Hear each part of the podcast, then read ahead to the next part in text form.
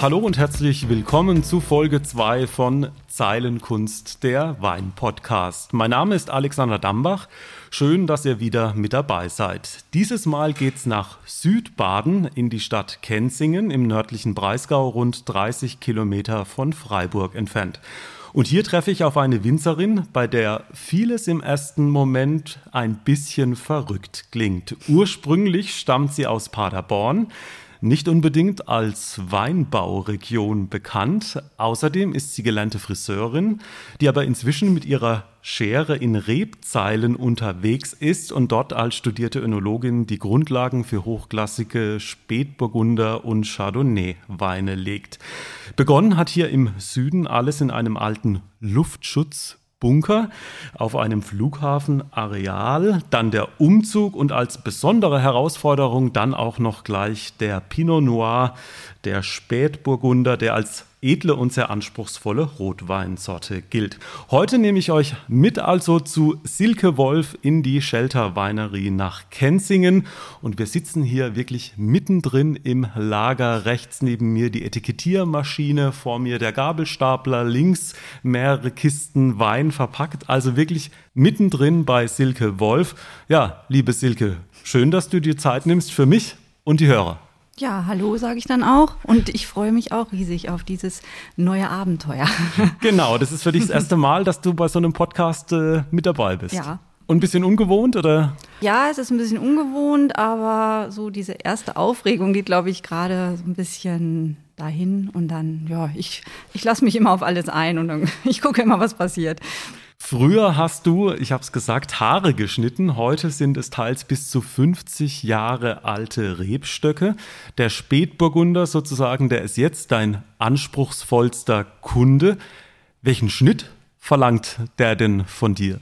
Also ich mache zwei verschiedene Schnittarten. Und zwar haben wir einmal den Cordon-Schnitt. Da lässt man immer so einen kleinen Zapfen stehen und einmal einen ganz normalen flachen Bogen, wo man nur eine Route lässt und die dann später anbindet. Und das kann man schon sagen bei dir, mit dem Umgang der Rebschere bist du eben durch deine Friseurausbildung gut vertraut. Ja, doch. Ich habe vor kurzem zu meiner Friseurin gesagt, falls jetzt während Corona noch einen Nebenjob braucht, kann sie gern kommen, weil Haare schneiden und Rebschnitt ist so ungefähr dasselbe. Wenn wir da vielleicht mal in dem Bild bleiben, ist es tatsächlich so ein Charakterkopf unter den Weinen der Pinot Noir? Ein Kunde, der keine Fehler verzeiht? Ja, das ist er. Also das ist richtig. Er ist eine Diva. Das ist mir auch gerade als erstes eingefallen. Er, ist, er will immer betreut werden. Man muss immer ganz genau gucken. Er ist sehr empfindlich und zart beseitet. Also ja, das ist eine echte Diva. Wenn man da so einen Einblick konkret bekommt, wo geht's denn schon los, das Diva-Sein, wenn es äh, sozusagen ins Frühjahr schon geht? Oder? Es geht eigentlich schon los, wenn sie dann austreiben, also wenn sie wachsen und man muss heften, das heißt ja die, die Laubwand hochbinden in dem Drahtrahmen. Der wächst sehr gerne nicht nach oben, er wächst gerne zur Seite. Man muss immer flott sein, damit er schön gerade wächst, damit die Laubwand danach immer gut durchlüftet ist. Wenn dann das Wetter nicht richtig ist, also wenn es zu nass ist, hat er sehr schnell äh, ja irgendwelche Pilzkrankheiten, die alle vorkommen. Er möchte gerne halbiert werden, damit man ja, damit diese Pilzkrankheiten nicht auftreten. Und ich sag mal so, das mussten wir im Laufe der Zeit auch erst bei allen Weinbergen rausfinden, wer reagiert wie. Und war euch das bewusst damals, wo ihr gestartet seid, äh, dass das tatsächlich ja eine doppelte Herausforderung ist, ein Weingut aufzubauen und dann gleich noch mit so einer Rebsorte, die eben so viel Feingefühl auch verlangt? Ich glaube, so bewusst war es uns nicht. Es war uns schon bewusst, dass es so schwierig sein kann. Aber als man dann gestartet hat, da hat man dann auch doch einige Niederlagen gehabt, weil wir, es war ja dann das Jahr 2006 zum Beispiel, wo es ganz schlecht war. Da konnten wir einen, einen Weinberg gar nicht ernten, weil, weil wir hätten ihn halbieren müssen. Da ist fast alles verfault. Und das ist dann echt so was, was man im Laufe der Jahre halt als Erfahrung lernt. Und man hört auch raus, man braucht da, glaube ich, viel Geduld wahrscheinlich und äh, Erfahrung natürlich, die dann mit der Zeit äh, zunimmt. Du musst da selber ruhig bleiben, äh, wahrscheinlich bei so einer anspruchsvollen Rebe. Ja, also man muss immer die Geduld bewahren, aber ich glaube, das ist beim Winzerberuf eh. Also auch wenn, wenn es jetzt zum Beispiel, wie jetzt haben wir gesehen, ein paar Knospen sind verfroren, aber oder was ist, es kommen irgendwelche Insekten, irgendwelche Raupen und fressen einem die Knospen aus. Man muss immer die Nerven bewahren, aber ich glaube, das lernt man dann und Ich bleibe eigentlich relativ ruhig. Das sagen dann auch immer alle. Boah, ihr bleibt ja immer, ja, ruhig. Bleibt man das, wenn man eine Ostwestfälin ist? Äh, zeichnet es dich auch aus? Vielleicht kommt es daher. Vielleicht, weil ich auch den genügenden Abstand habe. Das kann auch sein, weil ich nicht so direkt in dieser Winzerfamilie oder in so, ja, in dieser Winzerfamilie aufgewachsen bin, dass ich das eher mit so einem Abstand betrachte. Ja, das kann sein. Mhm. Wenn wir bei Ruhe sind, das muss man auch sagen, wir haben hier nämlich noch einen weiteren Gast, der bisher noch nicht zu hören war, nämlich äh, einen Fox Terrier. Die Ira, die gehört sozusagen ganz fest zu euch. Ne? Also die gibt keinen Laut von sich, aber die gehört fest zum Weingut hier. Die gehört immer dazu. Die läuft immer hinter uns her, die ist immer in den Weinbergen dabei. Also die begleitet uns immer. Aber die kriegt ja Napf jetzt kein Spätburgunder. Nee, nicht unbedingt. Obwohl sie schon mal hier vorne am Bottich mal aus Versehen irgendwie ein bisschen geschleckt hat, aber dann, nee, schnell zurück. Ja, schlecken und schmecken, äh, das ist auch ein schönes Stichwort. Ich habe es gesagt, eine total interessante Geschichte von euch, von dir und deinem Mann, äh, Hans-Bert Espe, äh, dass ihr hier gelandet seid. Wie kam das denn überhaupt, dass euch auch dieser Spätburgunder so in den Bann gezogen hat? Das kommt daher, weil wir eigentlich gerne Rotwein trinken. Und äh, als wir dann angefangen haben und uns überlegt haben, was wollen wir, ja, blieb ja eigentlich nur Spätburgunder oder eben irgendwie, sag ich mal, diese Cabernet-artigen Weine und dann haben wir gedacht, wir machen Spätburgunder. Eigentlich stand das immer gleich fest. Wir haben selber gern getrunken und dann war das keine Frage mehr. Und es waren dann deutsche Spätburgunder. Ich meine, der bekannteste Spätburgunder kommt natürlich hier, nicht weit entfernt, aus dem Nachbarland, aus Frankreich, aus dem Burgund. Welche äh, Pinot Noirs habt ihr denn getrunken dann am liebsten damals? Also ich sage mal, wir haben fast keine deutschen Pinot Noirs getrunken. Wir haben eher ja Burgunder, richtig Burgunder getrunken. Wir haben ja aus Amerika, aus aller Welt haben wir eigentlich immer was getrunken, aber eher weniger hier aus, äh, aus dieser Region oder überhaupt aus Deutschland. Lag das vielleicht auch so ein bisschen an dem Image? Äh, gerade hier in Baden hatte der ja auch, äh, sage ich mal, über längere Zeit ja auch nicht den besten Ruf. Ja, das, das kann schon sein. Und der, der Style war auch anders. Der, der Stil, man hat es damals, glaube ich, fruchtiger ausgebaut und manchmal auch lieblich oder halbtrocken und dann schon lieber trocken. Ich glaube, er galt so ein bisschen als Zechwein. In meiner mhm. ersten Folge war ich ja in Württemberg. Mhm. Dort wird es ja dem Drollinger eher mhm. nachgesagt. Und das war hier, glaube ich, auch so ein bisschen verbreitet, bis dann ja ein enormer Wandel auch eingesetzt hat in der Weinbranche. Ihr lebt jetzt ja schon einige Jahre hier mhm. in Südbaden beziehungsweise in Kenzingen. Ich habe es gesagt, ursprünglich aus äh, Paderborn. Wie kam das denn überhaupt dazu, dass in Nordlicht äh, wie du, das kann man ja sagen, in Anführungsstrichen, jetzt hier im Süden gelandet ist. Also ich bin eigentlich immer meinem Mann hinterhergereist und der hat äh, in Durbach als Betriebsleiter gearbeitet, der hat da eine Stelle gefunden und dann haben wir uns überlegt, wir wollen das eigentlich als so ein kleines Hobby machen. Komm, wir machen mal einen kleinen Weinberg, gucken mal, was daraus wird und äh, haben dann ein paar Fläschchen Wein, die können wir vielleicht auch noch selber trinken ja, und dann haben wir hier, sind wir im Grunde genommen so nach Kenzing gekommen. Da hat uns einer äh, 80a Weinberge, Spätburgunder, alte, vermittelt. Ja, und so ging es dann los. Wie kommt man denn an solche Weinberge, wenn man sich denkt, das ist wahrscheinlich auch gar nicht so einfach, wie viele Weingüter es allein ja hier auch in Südbaden gibt? Wie habt ihr das angestellt? Das ist äh, schwierig. Diesen Weinberg, den wir damals gekriegt haben, das war ein Kaiserstühler Winzer, der wollte die nicht mehr bewirtschaften. Der musste halt immer aus dem Kaiserstuhl hier im Breisgau fahren. Da hat er keine Lust mehr zu gehabt. Und äh, hier aus dem Ort wollte die Weinberge keiner haben. Das war dann ein Riesenzufall. Dann haben wir Anzeigen hier aufgegeben in der Zeitung und so, aber es wollte uns eigentlich keiner was geben. Es kam dann nochmal ein Winzer in Malterdingen dazu, ganz schnell oder ganz, ganz kurz danach. Der wollte sein Weingut aufgeben und so sind wir dann zu den nächsten 80a und dann kamen immer so kleine Stückchen hinterher. Aber wir mussten uns hier erst unsere Sporen verdienen. Und mittlerweile hat es Weingut fünf Hektar und ihr konntet mit Sicherheit auch punkten mit eurem Fachwissen. Das muss man ja auch sagen. Ihr habt in Geisenheim sehr renommierte Uni äh, Önologie studiert und auch nochmal zu dir persönlich. Ich habe es gesagt, gelernte Friseurin. Also du standst tatsächlich im Friseursalon deiner Eltern, glaube ich, ja. die den hatten und hast also wirklich auch Kunden schon die Haare geschnitten. Wie kam er dann von dort zum Wein.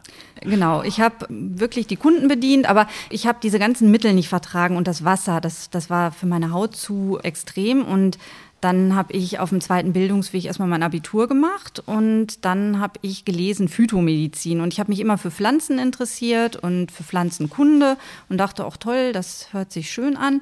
Und dann habe ich Geisenheim gelesen. Bevor ich in Geisenheim starten konnte, musste ich ein Praktikum machen und ein Jahr lang. Und das habe ich dann gemacht und das hat mir auch sehr gut gefallen da auf dem Weingut. Du bist in die Pfalz auf ein Weingut mit dem Namen Anselmann und es war tatsächlich so, du bist dahin gekommen und hast mit Wein oder einem Weingut eigentlich noch nie groß was zu tun gehabt.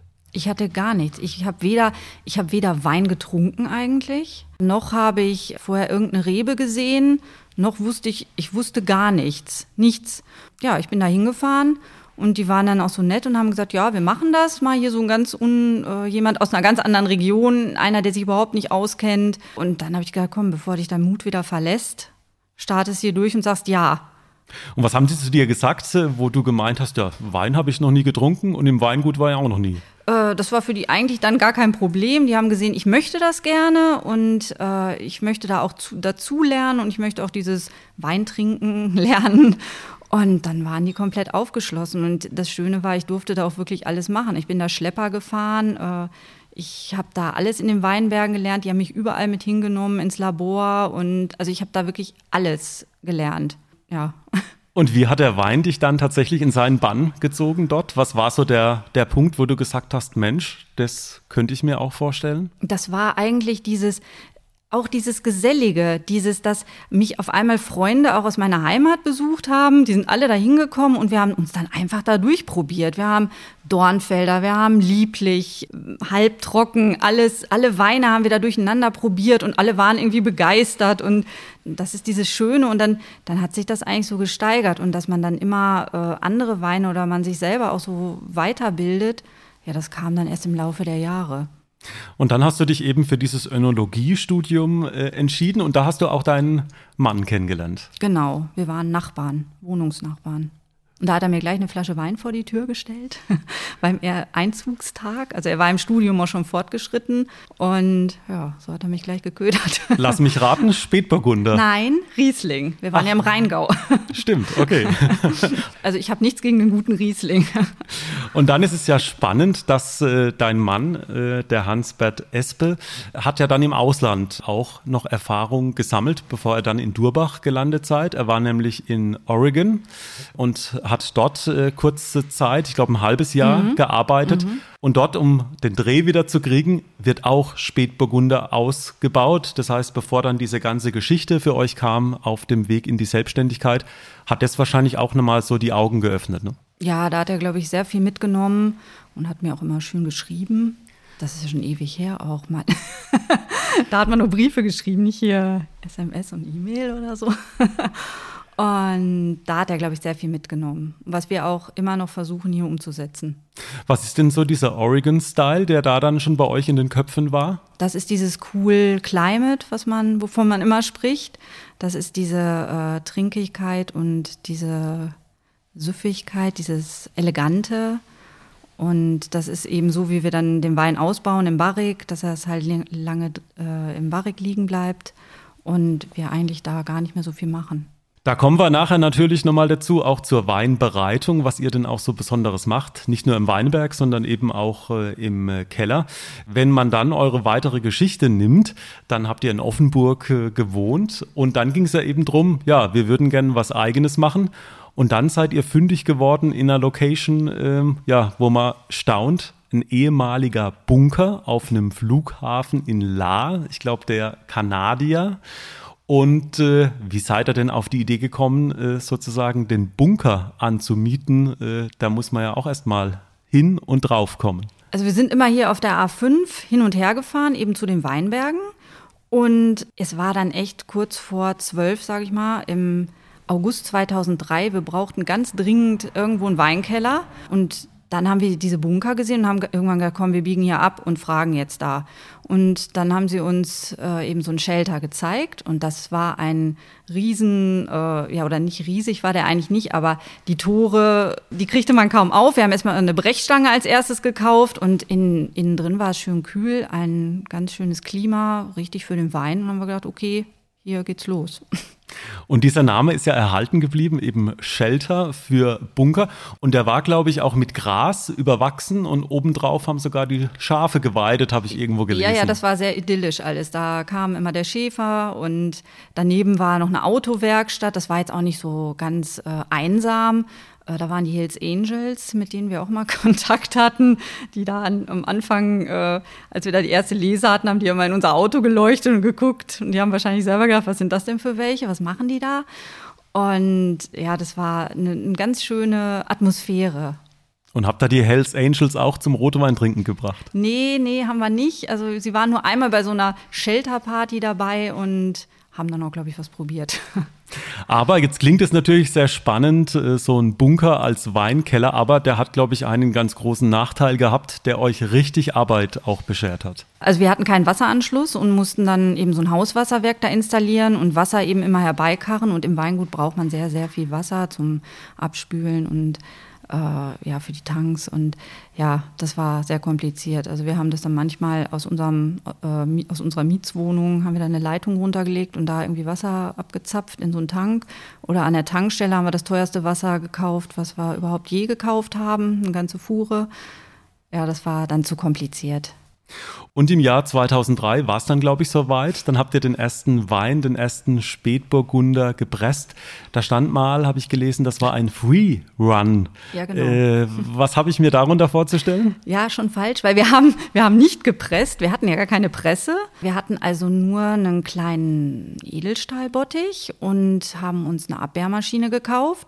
Und dann haben wir, was wir uns auch sofort gekauft haben, war der Gabelstapler da hinten. Und äh, damit konnten wir dann den Bottich hochheben und den Wein einfach ablaufen lassen nach der Gärung. Und das ist der Free Run.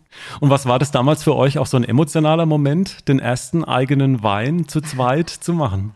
Ach, das war äh, Aufregung pur überhaupt, weil man vergisst auch wieder so vieles. Also man, man studiert zwar und arbeitet dann irgendwo, aber man macht ja dann nicht diese ganzen handwerklichen Tätigkeiten, sondern man ist irgendwie Betriebsleiter und hat da zu delegieren. Aber dann bist du wieder dein eigener Angestellter und musst eben alles selber machen. Und das, äh, denn man denkt an vieles gar nicht.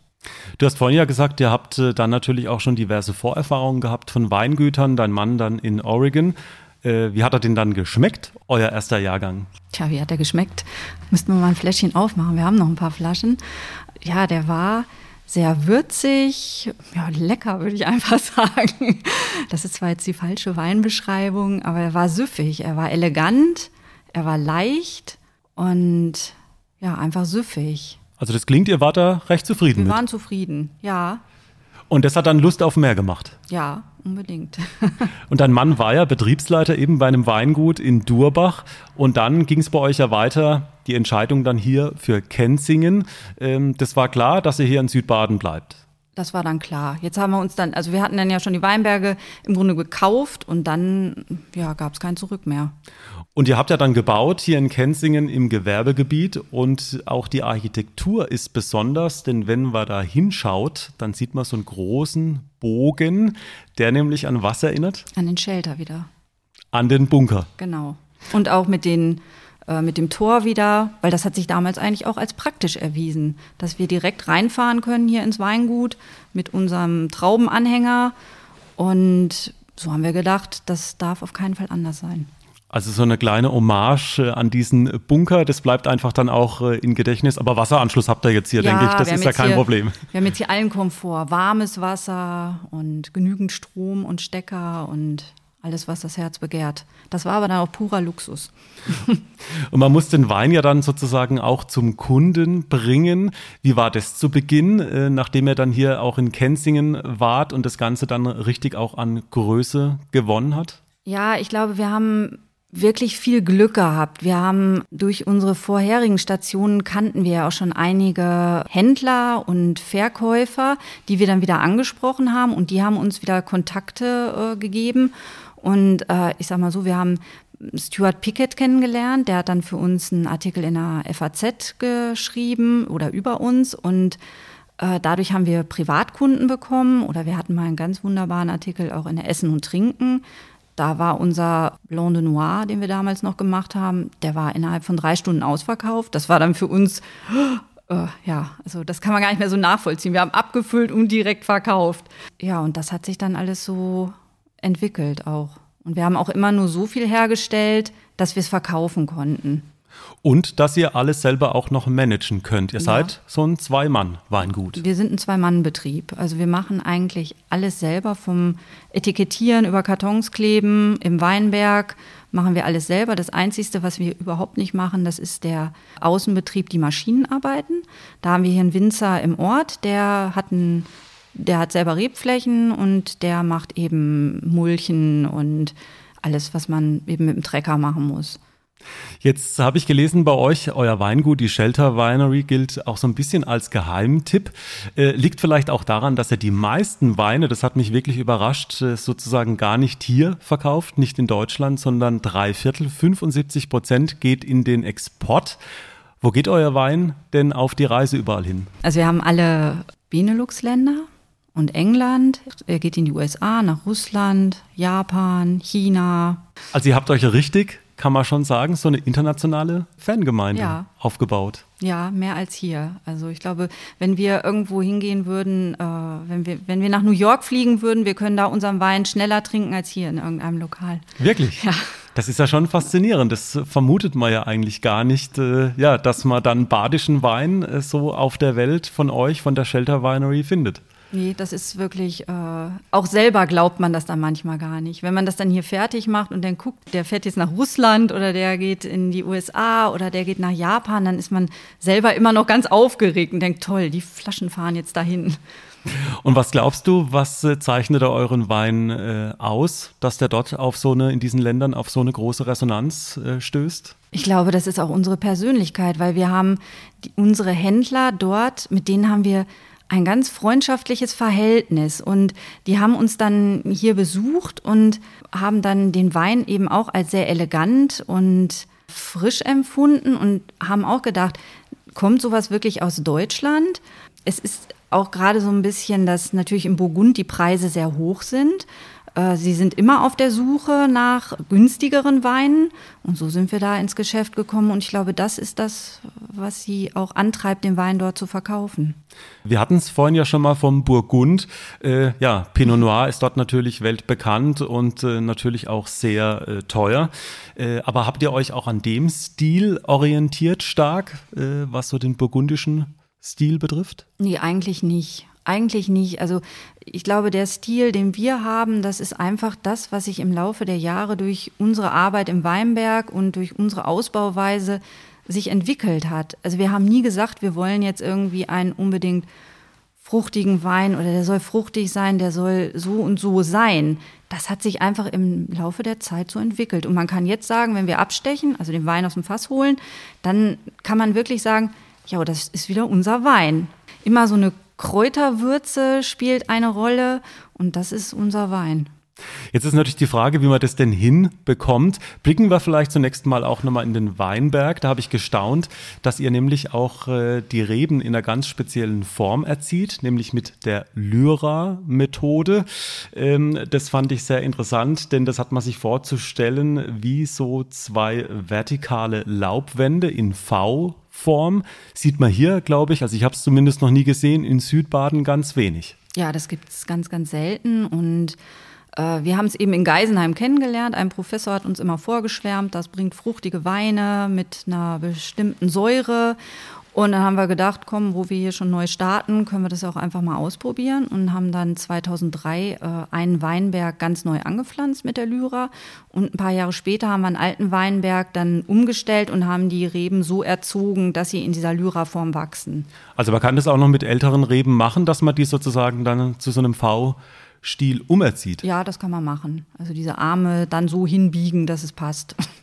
Und was bringt es denn, also so für den äh, nicht so weinaffinen Menschen, was bringt es, wenn man sozusagen Reben in V-Form anpflanzt äh, in den Rebzahlen? Also die Trauben hängen schöner in der Laubwand, sie hängen nämlich ganz gerade runter. Sie werden meistens nicht von den Blättern so umschlossen, sondern sie hängen ganz gerade schön schon runter, was man in den anderen äh, Laubwänden erst noch äh, ja, schön hinhängen muss. Und äh, so ist die Durchlüftung besser und äh, die ja, die Pilzanfälligkeit ist nicht so hoch. Diese Form der Erziehung bringt fruchtigere Weine und die Weine reifen, oder nicht die Weine, sondern die Trauben, die reifen immer ein bisschen langsamer. Also was man eigentlich ja auch erreichen will, dass sich die Aromen wahrscheinlich auch langsamer und intensiver bilden. Äh, warum hat sich aber diese Methode bei uns oder generell nicht so durchgesetzt in Deutschland? Ja, also man braucht, man bräuchte andere Maschinen. Also wir können, wir müssen den Laubschnitt selber machen mit so einer Heckenschere. Also in der Laubwand kann alles zusammenwachsen. Das ist ja nicht diese einzelne Reihe, sondern in der Mitte können alle Blätter zusammenwachsen und man muss ganz flott sein und das äh, aus diesem V sozusagen nach außen biegen. Sonst hat man immensen Pilzdruck wieder und es ist einfach arbeitsaufwendiger. Und ich glaube, mehr als diese Flächen, die wir jetzt haben, würden wir auch nicht anbauen, weil dann würden wir nicht mehr hinterherkommen. Wie viele von den fünf Hektar sind denn in dieser Lyra-Methode? Mm, ja, so, so 30 A, würde ich sagen. Und das ist schon auch mit ein Grund, äh, dass er sagt, ja, aber das schmeckt man auch anschließend. Das schmeckt man anschließend. Also das hat sich schon gelohnt. Auch dieses, dass sie eben später reifen. Also dann weiß man gleich, äh, da wir ja nur eine Rebsorte haben, müssen wir bei der Lese richtig schlagkräftig sein. Und dann weiß man schon, ah, die brauche ich jetzt noch nicht gleich lesen, sondern die haben noch ein bisschen Zeit. Lese ist auch ein schönes Stichwort, denn dann geht es natürlich mit den Trauben in den Keller.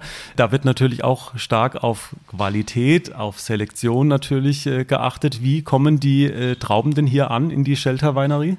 Also wir lesen äh, in so kleinen Obstkisten und das haben wir uns damals ausgedacht, weil wir die auf einem Anhänger schön stapeln konnten und äh, wir ja auch keinen Trecker haben.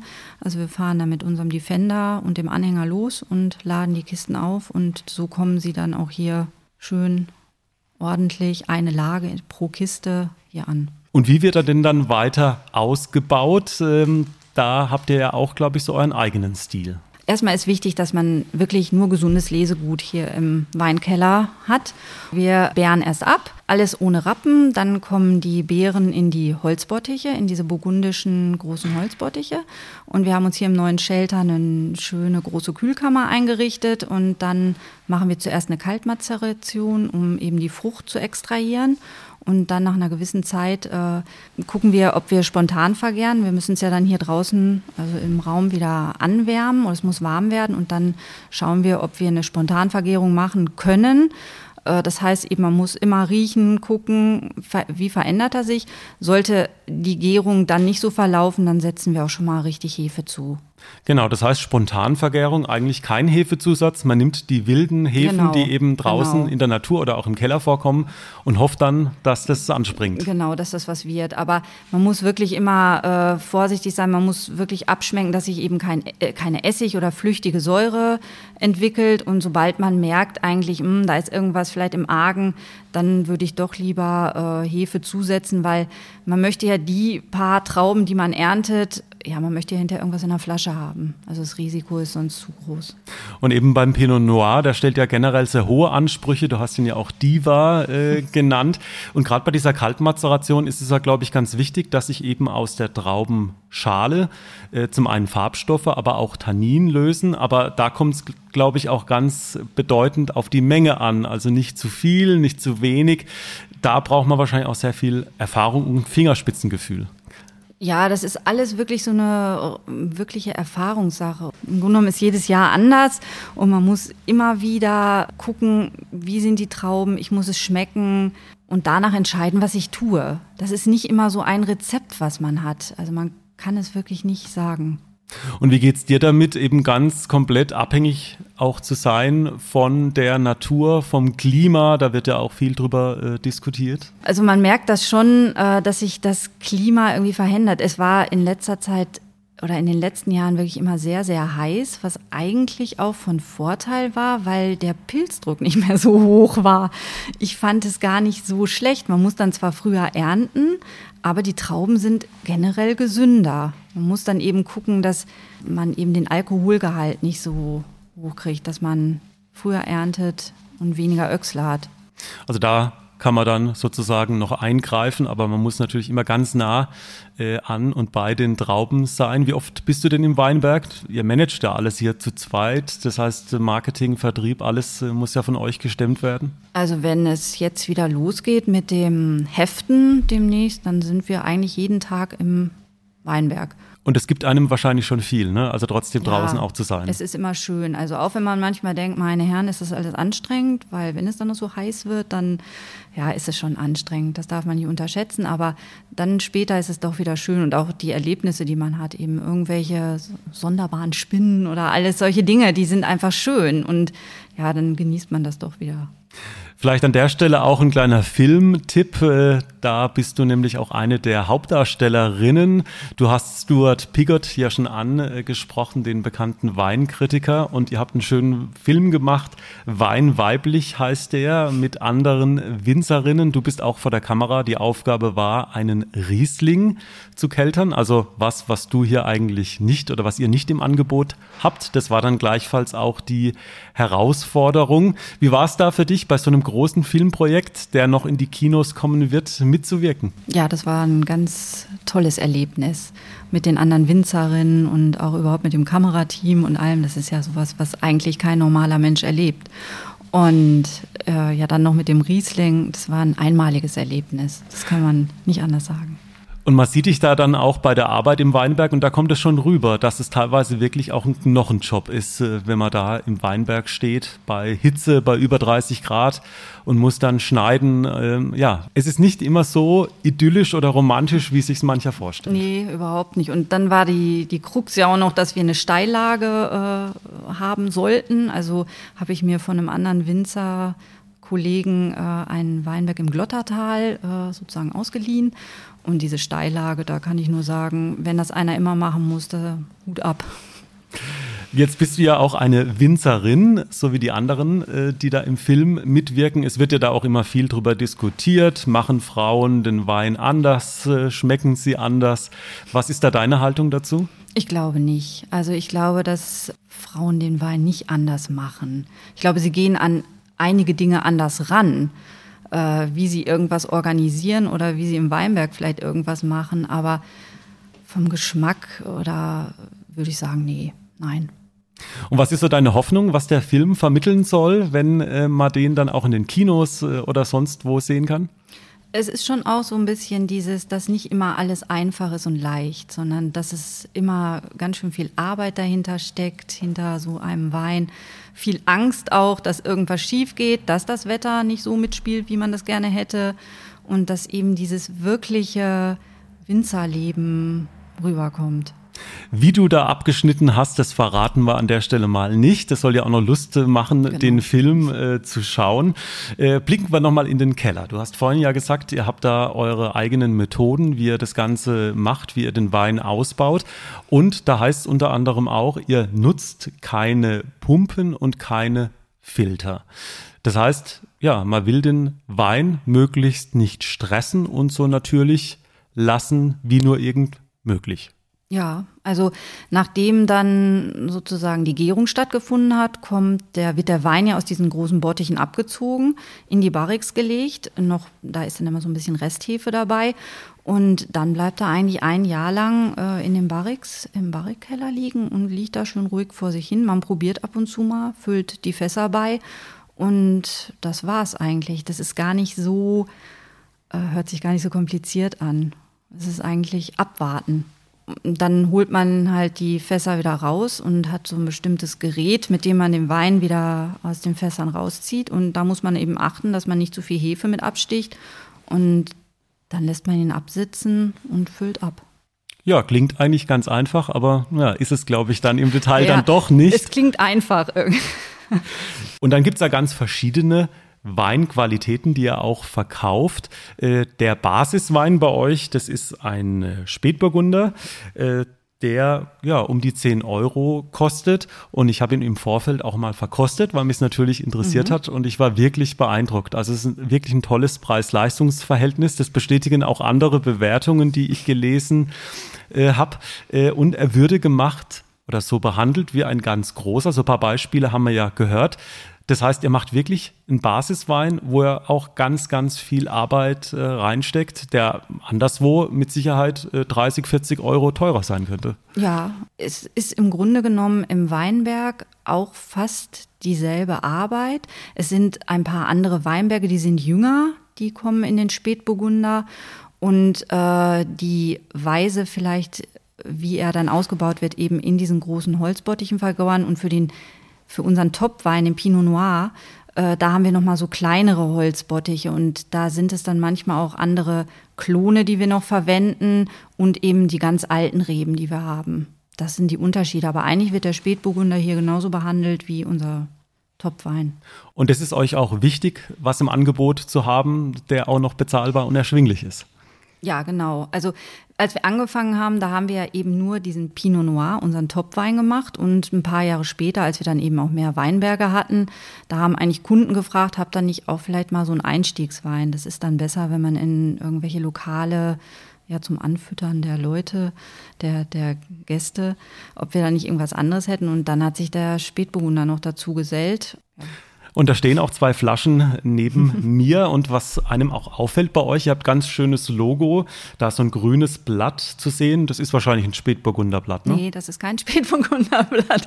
Das ist ein Espenblatt. Äh, wir haben uns eben überlegt. Und weil eigentlich Hansbert, also, ja, wie soll ich das sagen? Weil eigentlich Hansberts äh, wirklicher Traum dieser Spätburgunder war, äh, haben wir gesagt, auf diesen Spätburgunder kommt sein ja, ist ja Espe, kommt eben dieses Espenblatt. Und ansonsten habt ihr auch Muscheln, glaube ich, und Schneckengehäuse. Äh, das soll ja auch so ein bisschen, ja, das ganz Puristische wahrscheinlich auch ja, zum genau. Ausdruck bringen. Ja, es gibt viele Schneckenhäuschen im Weinberg und dann haben wir gedacht, das ist eigentlich ein wunderbares Motiv und äh, wir machen noch einen Sekt, auch aus Spätburgunder, hell gekeltert, unseren Sparkling und da ist eine Hummel drauf abgebildet und das ist ja der Kenzinger Hummelberg und wir fanden die so quirlig und haben gedacht, eine Hummel ist genau das Richtige. Und jetzt habt ihr nicht nur Rotwein, sondern seit 2010 auch Chardonnay.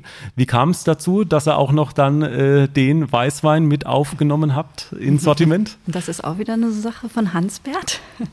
Er wollte unbedingt, dass wir noch einen Weißwein äh, dazu machen und äh, weil wir selber gerne Chardonnay trinken und nicht so gerne Weißburgunder und Grauburgunder, da können wir aber nicht so viel mit anfangen. Haben wir gedacht, okay, dann machen wir noch ein bisschen Chardonnay. Aber das ist auch wirklich ganz, ganz wenig. Aber da liegt ja auch sozusagen äh, das gleiche Detailwissen und die akribische Kleinarbeit zugrunde? Der wird auch wieder ganz genauso behandelt und wird äh, natürlich gepresst und dann kommt er auch in gebrauchte Barriques oder in größere 600 Liter Fässer. Da kommt aber meistens nur so eine ganz kleine Menge zusammen und ja, spontan vergoren und dann abgefüllt. Jetzt haben wir natürlich sehr viel über Wein geredet. Jetzt äh, will ich natürlich auch mal was probieren. Aber vielleicht vorher nochmal die Frage, wenn man hier bei euch in die Lagerhalle blickt, da ist wirklich so auf einer Höhe vielleicht von zwei Metern stehen ganz, ganz viele Flaschen aufgereiht mit ja ganz verschieden bunten Etiketten. Ich gehe jetzt mal davon aus, die habt alle ihr getrunken. Ja, die haben alle wir getrunken im Laufe der Jahre. Und die schönsten oder die, wo wir gedacht haben, der war richtig ein toller Wein, die haben wir ja alle aufgebaut. Und ihr trinkt da auch kreuz und quer oder wie hat man sich das bei euch vorzustellen? Ja, wir trinken immer so nach Lust und Laune. Also wir trinken aus aller Herren Länder und haben auch noch einen schönen Weinkeller, also eine kleine Schatzkammer gefüllt und trinken eigentlich alles. Und was, nicht nur Spätburgunder. Das wollte ich gerade fragen. Was macht euch denn noch sonst so an oder was in welche Richtung geht es bei euch? Ach, ich trinke gerne Riesling, ich trinke gerne Bordeaux, Sauvignon Blanc und eben, wie ich schon gesagt habe, aus allen, aus allen Ländern. Und geadelt ist die Flasche dann, wenn sie hier sozusagen dann oben mit dazugestellt ja, wird? Ja, genau, genau. Das sind nur die, die besten. man fährt ja auch in irgendwelche Regionen und schaut sich da um und dann nimmt man was mit und dann probiert man es und das ist immer wieder ganz, ganz toll. Das empfinde ich jetzt eigentlich im Laufe der Jahre noch viel mehr, als ich das am Anfang empfunden habe.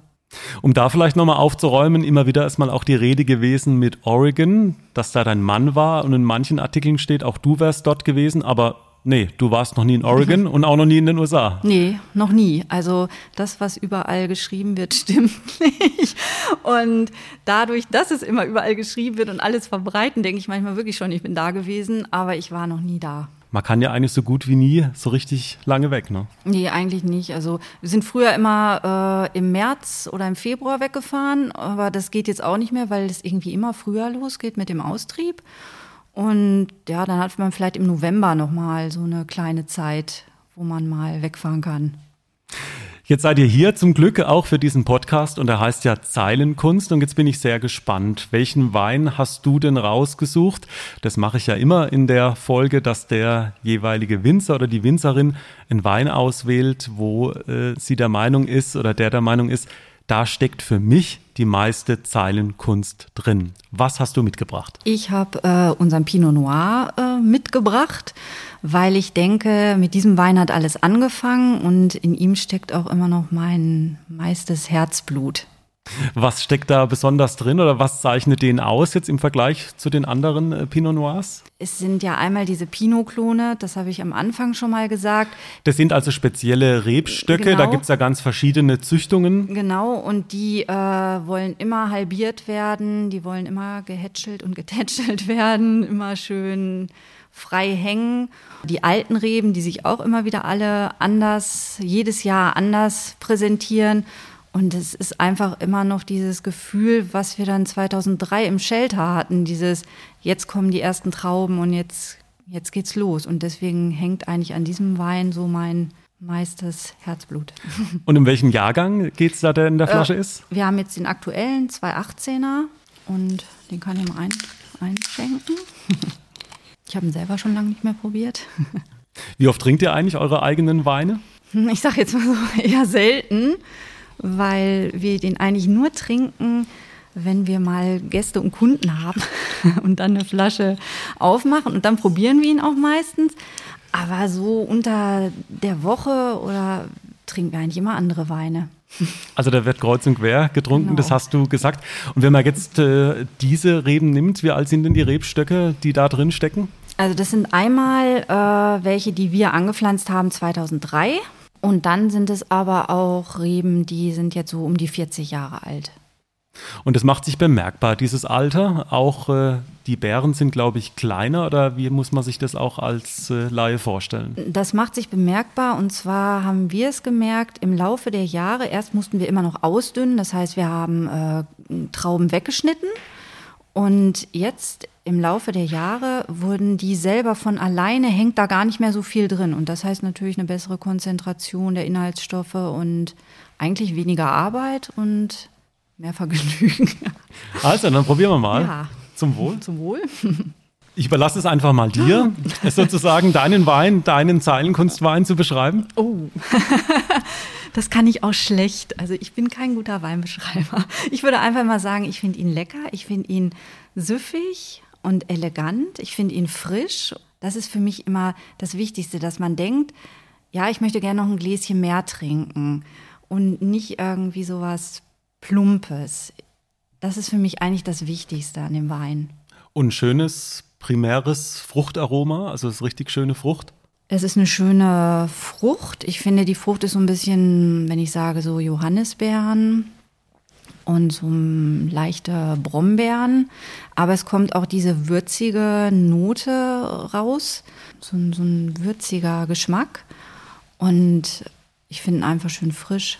Kann ich total bestätigen. auch nicht zu stark, die Würze und so leichtes Tannin oder so leichtes. Ja, so, äh, so eine, es ist immer eine schöne Tanninstruktur, nicht zu, nicht zu stark und. Also man spürt so selber den Wein dann zu beschreiben, was normal vielleicht dann irgendwie auch Juroren oder Weinkritiker machen. Äh, wie fühlt sich das an? Ja, ich überlasse es lieber anderen, äh, den Wein zu verkosten und auch so zu beschreiben. Ich finde das immer sehr schwierig. Äh, mir fallen immer nur so ein paar Dinge ein, eben wie frisch, süffig, einfach lecker. Und dieses richtige Beschreiben, das ist was für eine andere Fachgruppe, für einen richtigen Sommelier. Und das Schöne ist natürlich, wenn man wirklich Lust hat äh, auf ein weiteres Glas, und das kann ich total bestätigen, also der macht wirklich Spaß. Der ist jetzt natürlich ähm, ja, recht kühl noch. Wie sieht es denn da mit der Trinktemperatur aus? Gerade auch im Sommer kann man den, glaube ich, durchaus auch leicht gekühlt trinken. Also ich trinke ihn immer gekühlt. Ich mache ihn immer gekühlt, weil ich einfach finde, dann kommt dieses Aroma schöner raus. Und der ist einfach süffiger. Also das heißt, den kann man auch durchaus mal in den Kühlschrank stellen. Kann man, kann man, unbedingt. Sollte man. ja, und ich finde, es passt auch ganz gut äh, zum Thema Zeilenkunst äh, und Künstler sein oder Künstlerin sein. Da tun sich manche ja auch schwer damit, äh, die eigenen äh, Bilder oder Kunstwerke oder Skulpturen selber zu beschreiben. Aber trotzdem löst es in einem ja irgendwie auch mit Sicherheit ein Wohlgefühl oder eine Zufriedenheit aus, wenn dann sowas in der Flasche steckt. Mir gefällt der Wein ja gut. Ich finde ihn ja lecker. Und äh, ich möchte es aber auch keinem aufdrängen, dass ich ihn lecker finde. Das muss jeder eben selber entscheiden. Genau, das muss und jeder, muss jeder selber wissen, genau. was, was schmeckt oder ob es nicht passt. Und genau. das Schöne ist ja natürlich auch immer Wein mit Speisen zu kombinieren. Seid ihr regelmäßig auch am Herd und kocht und kombiniert mit Weinen? Das machen wir immer, eigentlich jeden Abend. und wo passt da der Spätburgunder aus deiner Sicht immer ganz besonders gut äh, dazu? jetzt nicht lachen, aber es hieß schon mal, oder wir haben es auch selber gedacht, zu Spaghetti Bolognese, ganz einfach, schmeckt da gut. Aber natürlich auch zu irgendeinem schönen Regulasch mit Preiselbeeren und so nah auch was Fruchtigen passt immer gut. Und es gibt ja bei euch ganz verschiedene Qualitäten. Kurz will ich ihn nochmal ansprechen, den 2016 Pinot Noir N114. Was hat es mit dieser Kennung auf sich und warum ist der sozusagen ganz an der Spitze angesiedelt? Wir haben einen ganz alten Weinberg von 1971 und haben festgestellt, dass sich diese Trauben noch mal ganz anders entwickelt haben als alle anderen Weinberge. Der schmeckte noch mal feiner und wenn ich jetzt sage burgundischer, das war noch mal was ganz Besonderes und äh, so haben wir uns vor zwei Jahren entschieden, dieses Fass nochmal abzufüllen, getrennt von allen anderen Weinen. Und die N114, das ist die Hausnummer vom alten Shelter. Und innen drin ist ein Wein, den man wahrscheinlich sehr lange lagern kann. Den kann man lange lagern und aber er ist auch jetzt schon ja eine ganz andere Frucht. Er ist wirklich ganz anders wie der Pinot Noir, der diese Würzigkeit hat, hat dieser N114 so eine Fruchtigkeit, die da mehr durchkommt und er ist noch mal eine Nummer eleganter. Was man aber auch sagen kann, also alle Weine haben sich als wirklich lagerfähig herausgestellt, egal welchen wir jetzt nehmen. Also wir können jetzt eine Flasche 2003er Pinot Noir öffnen und die ist schön gereift, aber sie schmeckt immer noch frisch. Wie lange kann man denn solche Weine lagern? 10, 15 Jahre kann man die lagern.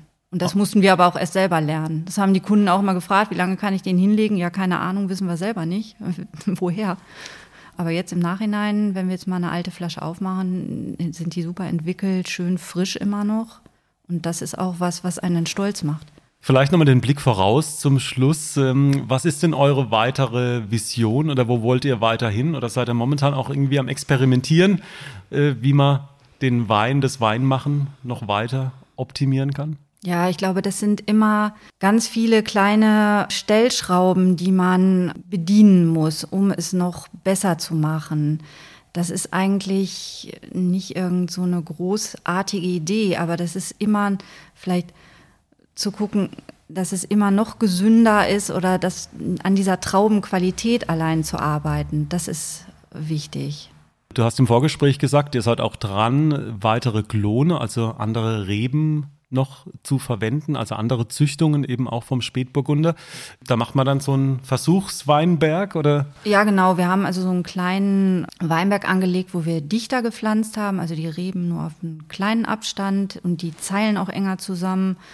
Und äh, da sind nochmal so Burgunderklone und da wollen wir einfach mal gucken, was dabei rauskommt. Also ihr habt da noch einiges vor und seht noch ein paar Stellschrauben, wie du das gesagt hast, um da die Qualität noch weiter in die Höhe zu schrauben. Und zum Schluss muss ich natürlich noch mal kurz zur gelernten Friseurin äh, zurückkommen. äh, schneidest du zumindest noch privat deinem Mann die Haare? Jawohl. Oder? Dem schneide ich noch die Haare, aber sonst keinem. Ich glaube, das mute ich keinem mehr zu. Den Haarschnitt kann ich und dann, das reicht. Also, dann haben wir auch das noch erfahren. Dann dir, liebe Silke, ganz herzlichen Dank. Äh, es war sehr, sehr spannend. Ja, und vieles erfahren über den Spätburgunder und eure besondere Geschichte, die euch hier nach Kenzingen dann in die Shelter Winery geführt hat. Dann euch beiden alles Gute auch für die Zukunft und äh, alle Zuhörer, die dürfen, wenn sie wollen, natürlich auch äh, nochmal reinschauen. Ein paar Bilder gibt es auch äh, auf Instagram und ich würde mich freuen, wenn ihr auch bei der nächsten Folge wieder mit dabei seid.